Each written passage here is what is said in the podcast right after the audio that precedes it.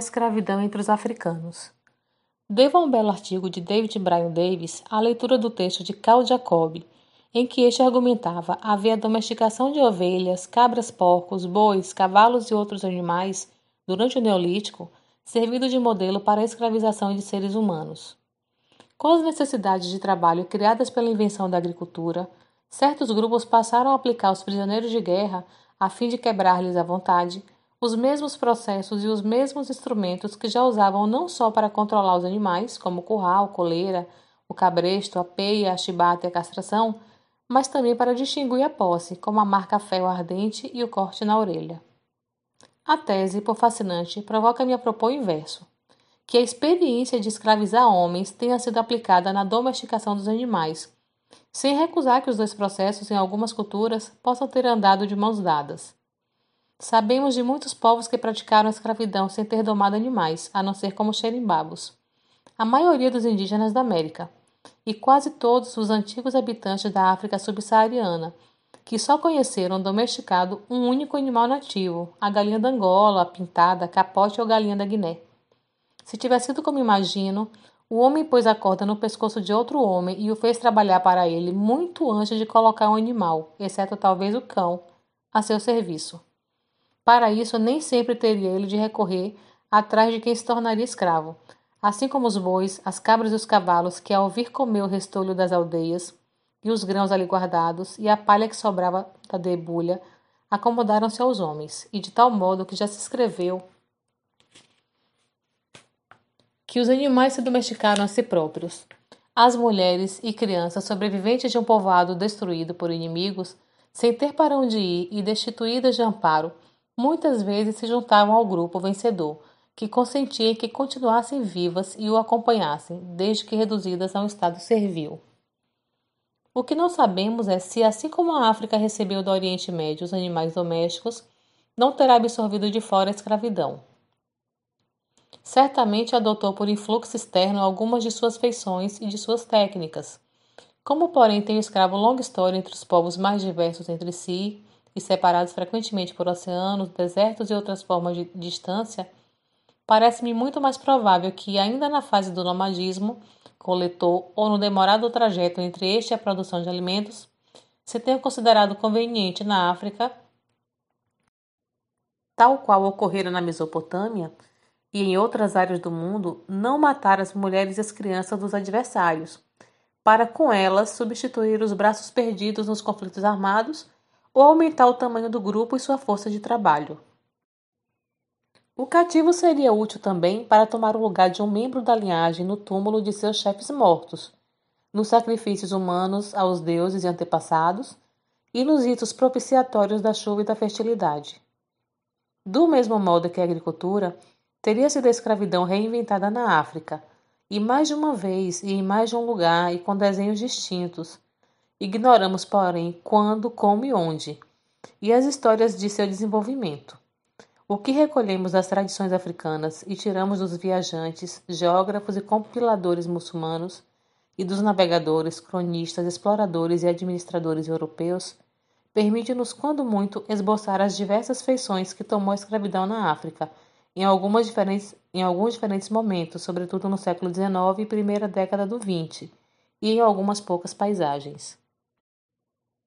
Variava, por exemplo, de região para região, de cultura para cultura e de grupo para grupo, o número de pessoas habitualmente aprisionadas e postas a trabalhar à força pelos captores. Em sociedades que se foram fazendo caracteristicamente urbanas, como as dos Iorubás e a dos Alçás, haveria desde o início mais escravos do que em regiões onde que se poderia pensar ser uma aldeota não passava de um conjunto de habitações de uma só família, isolado na paisagem a confundir-se com os cultivos ou a envolver um curral. O escravo de um grupo agrícola era utilizado de modo distinto ao de um grupo predominantemente pastoril. Aqui seria tratado como pessoa da família, ou quase, a comer na mesma gamela que o amo. Ali, com a violência e as humilhações que merece o inimigo, nu ou com o um trapo amarrado à virilha, a alimentar-se de restos lançados ao chão, sem conhecer descanso entre os empurrões e as bofetadas acolá com o mesmo cuidado que o cuidado que a cabra ou uma ovelha, uma vez que tinha como esses animais valor de uso e troca. mais adiante, até com certo mimo, o tipo de desvelo com que os tupinambás cevaram Razestaden, porque se destinava ao sacrifício ritual. E por toda parte, com o passar do tempo, o exemplo externo, o contato nos mercados, os relatos dos peregrinos e dos viajantes, os casamentos entre membros de aldeias apartadas e as experiências locais foram alterando rápido ou lentamente, perceptível ou imperceptivelmente, aos olhos dos observadores, as ideias que explicavam e justificavam o escravismo e os modos de aquisição, emprego, reprodução e desgaste do escravo. Das lutas armadas entre vilarejos ou linhagens não sairia mais que meia dúzia de cativos. Muitas dessas escaramuças resolver-se após umas poucas baixas, que representavam, contudo, perda importante para comunidades tão pequenas. Os prisioneiros compensavam esses danos, ainda que possivelmente desde o princípio de forma indireta. Podiam, é verdade, ser incorporados à mão de obra da aldeia, mas se fossem vizinhos, o que facilitava a fuga, tinham de estar submetidos a constante vigília e até mesmo a trabalhar peados. O mais provável é que fossem passados adiante, talvez por troca com escravos de terras distantes, que para elas não poderiam facilmente regressar. Em comunidades pequeninas, regidas por formas desconcentradas de mando, a escravização teria como principal móvel aumentar o número de braços de uma família, linhagem ou tribo. Os escravos seriam poucos por, por unidade familiar um, dois, três ou quatro. Viviam com o dono, e labutavam ao seu lado e ao lado dos filhos, das mulheres, das filhas e das noras do Senhor, cumprindo as mesmas tarefas ou, sempre que estas se apresentassem, os trabalhos mais pesados. Já foi esse tipo de escravidão prevalecente por séculos na maior parte de uma África rural e pouco urbanizada, comparado ao da Grécia Homérica, onde e quando as escravas trabalhavam ao pé das senhoras. O escravo vai realizar as mesmas tarefas que o dono e ao seu lado não é, aliás, na história, uma imagem rara. Recordemos a afirmação de Xenofonte de que aqueles que podiam compravam escravos para ter companhia de trabalho. O marceneiro na antiga Roma ou no Brasil oitocentista podia ter em sua oficina um, dois ou mais indivíduos que adquiria para ajudá-la a cumprir a tempo as encomendas. Faziam eles o mesmo trabalho do senhor, mas nem por isso deixavam de ser escravos. O escravo acrescentava trabalho ao da família do amo. Permitia assim que o dono ocupasse e cultivasse mais terras, expandisse as capoeiras e os currais e levasse mais produtos ao mercado. Ao ampliar o número dos dependentes do chefe de família, o escravo incrementava-lhe a riqueza e lhe fortalecia o poder. Podia ser estimulado a ter filhos que pertenciam ao senhor, quer fossem de casais cativos, quer, em certas sociedades, de um homem livre com uma jovem escrava. Em outras, a criança acompanhava a condição do pai. Na maior parte dos casos, os escravos nascidos na casa do amo não podiam ser vendidos e recebiam tratamento mais brando. Seus descendentes iam de geração em geração, perdendo a condição servil e sendo paulatinamente assimilados à linhagem do dono, a cujo progenie continuavam a dever serviço e obediência. Esse processo integrativo, tal como veio a ser conhecido no século XIX, fez com que vários estudiosos, aos quais se deu o nome de absorcionistas, negassem que se pudesse falar de escravo na África, a não ser entre aspas, a fim de distinguir a sujeição por ele sofrida daquela prevalecente em Roma e nas Américas. Sustentavam os absorcionistas que o problema central da escravidão, ou escravidão entre aspas, africana, seria a reumanização do escravizado, que se tornara uma não-pessoa no novo grupo social com a progressiva redução de sua marginalidade pela incorporação à família do Amo e a Grey. O que Igor Kopioff, Suzanne Miers e outros adeptos dessa tese não salientam é que a reumanização na progênie em nada tornava melhor a vida daquele estrangeiro introduzido à força numa sociedade. O saber que seu hipotético neto ou bisneto deixaria de ser escravo não lhe abrandava as humilhações e os padecimentos do cativeiro. Ele só tinha uma vida e da melhor parte dela fora arrancado com violência, conduzido para longe dos seus, a fim de servir a outros, sem honra e sem vontade. O que pudesse haver de consolo no futuro melhor de seus rebentos não deixava, por outro lado, de diluir-se, pois na maioria dos casos tinha presente que a sua descendência lhe fora também tirada, para incorporar-se à do Senhor. Acresce que o processo de absorção em boa parte das sociedades africanas não era completo. Mesmo depois de incorporados à linhagem do amo, os descendentes de escravos continuavam em muitas comunidades a ser estigmatizados como tais. Assim se passava, por exemplo, na Alça-Holândia, e podiam até mesmo compor um ramo especial de uma família, o ramo escravo ou ex-escravo. Noutras, é bem verdade, o processo assimilativo começava praticamente com a escravização. Assim se passaria entre os Cheuas, de Moçambique, a cativa sendo tomada como esposa pelo amo e o cativo varão se casando com uma mulher da matrilinhagem do senhor. Em ambos os casos, para lhe aumentar a família com pessoas que só dele dependiam e só a ele deviam obediência. Entre os cenas do, Zamba, Zambese inferior, o escravo que se casava com pessoa livre considerava-se automaticamente manumisso, mas sua posição dentro da sociedade não deixava de ser, quanto menos, ambígua. Jamais chegava a atingir a posição de verdadeiro membro do grupo. Continuavam a caber-lhe as tarefas mais ingratas. Recebia para dela cheirar o sustento, as piores glebas e para erguer sua cubata, o terreno menos próprio, tratavam-no com desprezo e era o primeiro a ser vendido em caso de fome. Em determinados povos, como os Vais da Libéria e da Serra Leoa, distinguiam-se nitidamente entre os filhos livres de mulheres livres e os filhos livres de mulheres escravas, e em outros, como os Fulás, os Dualas dos Camarões e os Efiques do sudeste da Nigéria. O descendente de escravo não se integrava jamais na família do dono. Entre os Efiques da, de Old Calabar, Havia até mesmo uma sociedade secreta, a ECP, que vigiava os escravos e lhe barrava com violência qualquer mudança de condição. Não faltavam sequer comunidades nas quais o escravo, ao morrer, continuava escravo. Os sherbros dos litorais da Serra Leoa enterravam-no nu ou coberto por trapos, para mostrar que nada possuía, e com as mãos e os pés atados por uma corda, cuja ponta comprida devia sair da cova e amarrar-se a um mourão fincado no solo. Antes de enterrá-lo, o dono dava-lhe uma chibatada, para deixar claro que continuava a ter autoridade sobre o espírito dos mortos, que deveria, no além, ser escravo dos antepassados de seu senhor.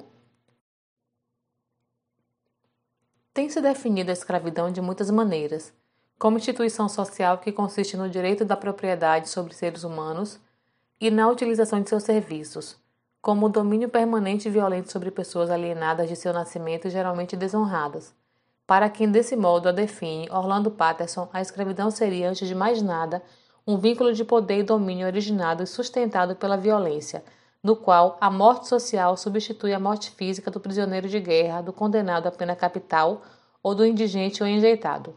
Vista da perspectiva da sociedade escravocrata, essa morte social despe o cativo de seus ancestrais, de sua família e de sua descendência, retira-o de sua comunidade e de sua cultura, desonra-o simbólica e ritualmente.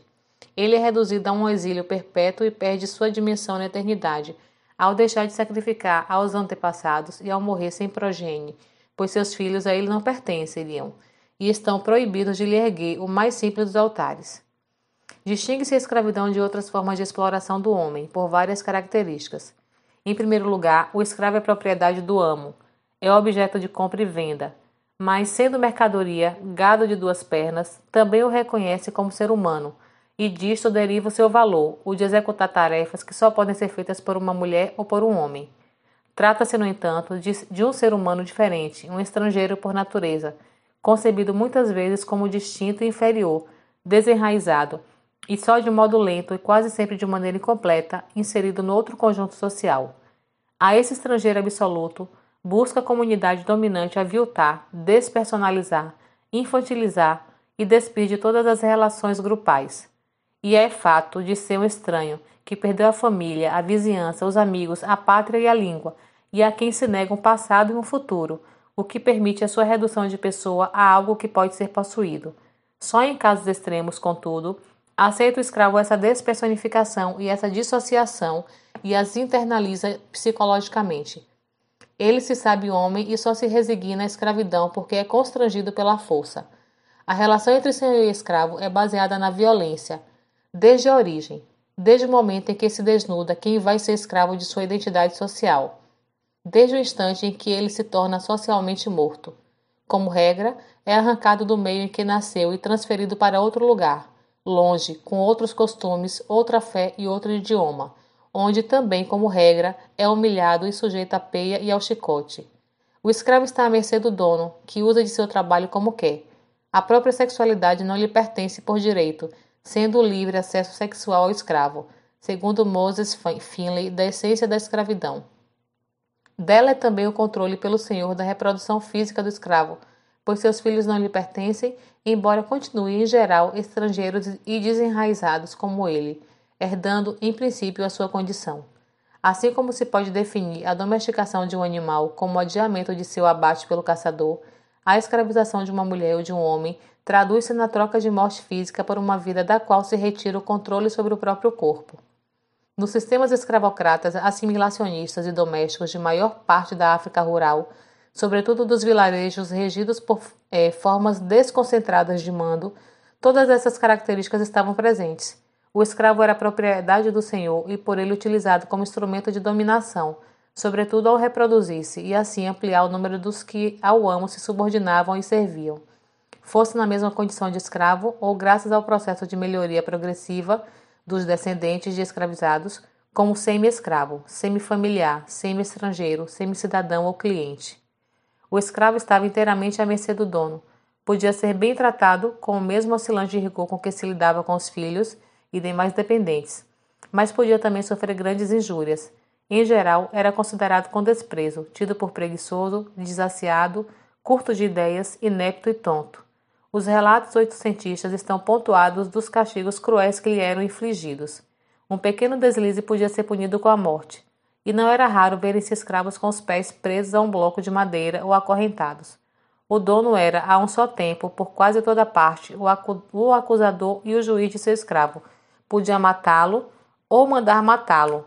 Só disso, sendo privado em certos estados de forte centralização, como o sultanato de Dagamaron, Damagaron, no atual Níger, onde não era permitido dar-se é, morte a um escravo sem autorização do soberano. Entre os Congos, um senhor acusado de feitiçaria podia enviar um escravo para substituí-lo no ordalho por veneno, e aqui e ali os sacrifícios propiciatórios e expiatórios disfarçavam as condenações à morte. Eram escolhidos para servir de oblata aos escravos indolentes, teimosos, resmungões e insubmissos. O temor de ser imolado ritualmente refreava os impulsos de rebeldia e as tentativas de fuga.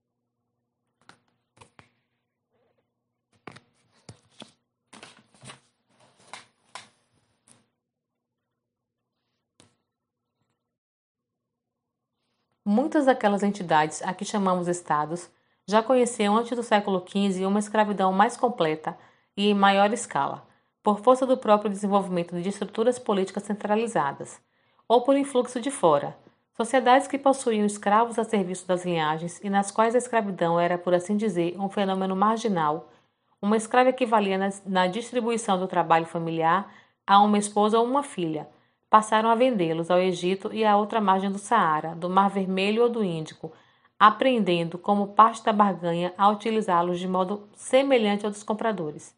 Suas elites ficaram com fome de cativos, tornaram-se deles dependentes para o cultivo das terras que cresciam de tamanho, e começaram a carecer deles para engrossar os grupos armados e os exércitos com que se reproduziam mais escravos, essenciais ao processo de acumulação de riqueza e de domínio político. Assim se teria dado desde pelo menos o início do século XX a.C. em Kerma e depois em Napata, Meroe e Axum. Os que defendem a tese de que o comércio de escravos à distância foi responsável pelas transformações que sofreu na África a escravidão, lembram que o escravismo em grande escala se verificou sobretudo em sociedades ligadas ao tráfico transsaariano e mais tarde ao transatlântico, ou a ambos, e apresentam exemplos de povos que sequer conheciam a escravatura, mas acabaram por adotá-la por pressão externa como os diolas de Casamansa, que só se fizeram senhores de escravos no correr do século XIX. É possível até mesmo argumentar que o desenvolvimento da escravidão na Etiópia e na Núbia tenha tido por acicate as transações com seres humanos, mulheres, rapazolas e eunucos, que desde o fundo do poço do tempo se faziam pelo Mar Vermelho e a descer o Nilo. mas é também possível sustentar que foi em Axum e na Núbia que a Arábia recolheu estímulos para ampliar o uso de escravos. Se o exemplo externo pode explicar e explica as mudanças experimentadas pelo escravismo em muitas partes do continente africano, onde se institucionaliza e até se volta em modo de produção, noutras a chave talvez não seja dada pelo próprio desenvolvimento das coletividades no rumo da diferenciação em classes, da hierarquização e da concentração de poder político. Na África de terras abundantes, quase sem máquinas e dotada apenas de instrumentos de trabalho muito simples, tornava-se mais rico quem pudesse multiplicar os homens e as mulheres que tinha à sua mercê. Era a posse do trabalho, do trabalho familiar e do trabalho escravo, o que garantia a reprodução e a expansão das riquezas, Sendo os escravos o meio mais fácil e rápido de aumentar o volume de mão de obra, a obtenção deles tornou-se a principal, se não a única via para apressar o enriquecimento de um chefe de família, de linhagem ou de aldeia e singularizá-lo entre os seus pares, e também para fortalecê-lo politicamente, pois poderoso era aquele que tinha sob suas ordens grande cópia de gente em armas. Uma das formas de explorar a escravaria era reuni-la em vilarejos agrícolas, que eram obrigados a produzir certo volume de alimentos para os senhores, mas sem experimentar muitas vezes maiores constrangimentos na organização do trabalho e na condução da vida. A vigilância dos donos, sobretudo quando estes eram reis ou grandes personagens, exercia-se por meio de administradores, que eram também escravos, e podia ser, em alguns casos, tão pouco severa que os cativos que labutavam na gleba Talvez se tivessem por afortunados, uma vez que constituíam família e quase não sofriam o peso de sua condição, só o sofrendo porque se sabiam escravos e, portanto, sujeitos a mudar de sorte ou de feitor a qualquer momento. O novo feitor era capaz, com efeito, de alterar tudo e exercer sobre a mão de obra um comando discricionário e tirânico, pois o gestor, escravo tanto, podia ser solidário e bondoso com seu companheiro de fortúnio quanto contra ele derrama sua revolta, ressentimento ou amargura. Do reino do Mali, sabemos que mantinha nos séculos 13 e 14 fazendas trabalhadas por escravos no delta interior do Níger, com elas abastecendo Tombuctu, Gao e o oásis do sul do Saara. E pensa-se que Songhai lhes copiou o modelo. Se tal for verdade, pode-se imaginar, considerando-se a lentidão com que mudam as estruturas e os costumes agrários, que as plantações do Mali seriam em tudo ou quase tudo semelhante aos estabelecimentos agrícolas que encontramos no Songhai do século XVI. Esses textos são parte do livro A Manilha e o Libambo, de Alberto da Costa Silva, A África e a Escravidão, de 1500 a 1700.